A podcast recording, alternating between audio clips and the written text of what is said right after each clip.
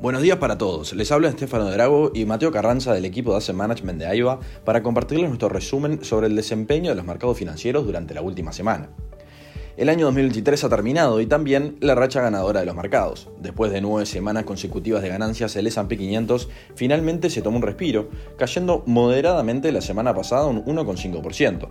Atribuiríamos esto principalmente a un reposicionamiento al comienzo del año, así como a una pausa previsible después de un impresionante crecimiento del 16% en los últimos dos meses del año. Por su parte, el Nasdaq fue el índice que más sufrió la caída, cerrando la semana un 3,5% abajo. La semana comenzó a la baja, con los inversores tomando ganancias y reposicionando sus portafolios de cara a un comienzo del año que parece descansar luego del gran rally vivido en los últimos meses del año pasado.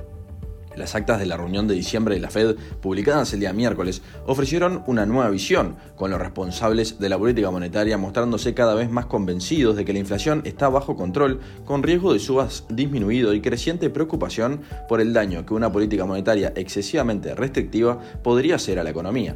Sin embargo, no se arrojó mucha luz sobre cuándo podrían comenzar los recortes de tasas. En los datos económicos publicados el jueves, el informe de empleo nacional de ADP mostró que los empleadores privados en Estados Unidos contrataron a más trabajadores de lo esperado en diciembre, señalando una persistente fortaleza en el mercado laboral que debería continuar sustentando la economía. Mientras tanto, el informe semanal del Departamento de Trabajo mostró que más estadounidenses presentaron solicitudes de beneficios por desempleo estatales de lo esperado. Esto ocurrió antes de los datos oficiales de empleo en Estados Unidos programados para el viernes. El viernes los resultados de la sesión fueron variando en los mercados a lo largo del día, mientras los inversores asimilaban los datos macroeconómicos publicados, ofreciendo opiniones opuestas sobre cuándo podrían comenzar los recortes de tasas de interés.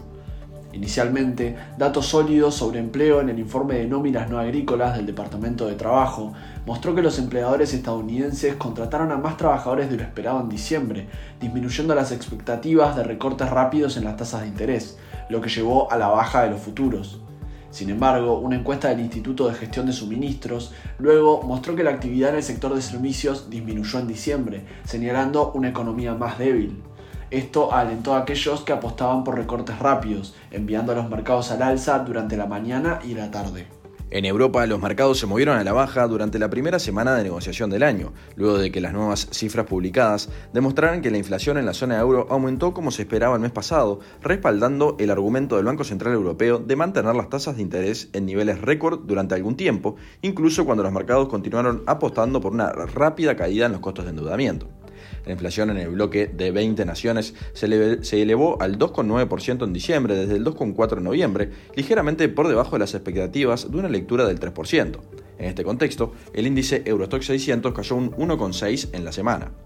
Los mercados en Asia no tuvieron resultados diferentes a las demás regiones del mundo, comenzaron el año en terreno negativo.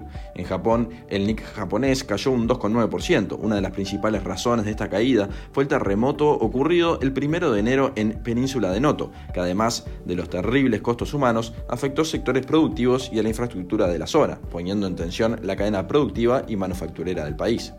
Este impacto podría afectar la política monetaria del Banco de Japón, incentivando a las autoridades a mantener durante más tiempo sus tasas negativas, con el fin de estimular una rápida recuperación.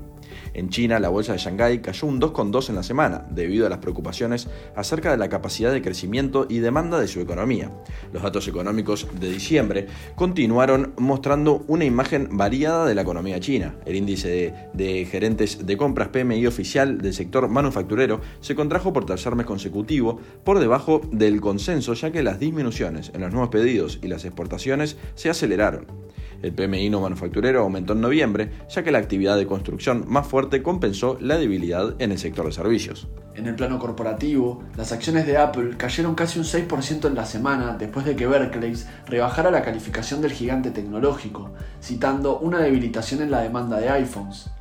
Otras acciones tecnológicas de gran capitalización, caracterizadas por ser muy sensibles a las variaciones en las tasas de interés, también registraron caídas, incluyendo Nvidia, Meta Platforms y Microsoft, que cayeron entre un 0.5 y un 1.5%.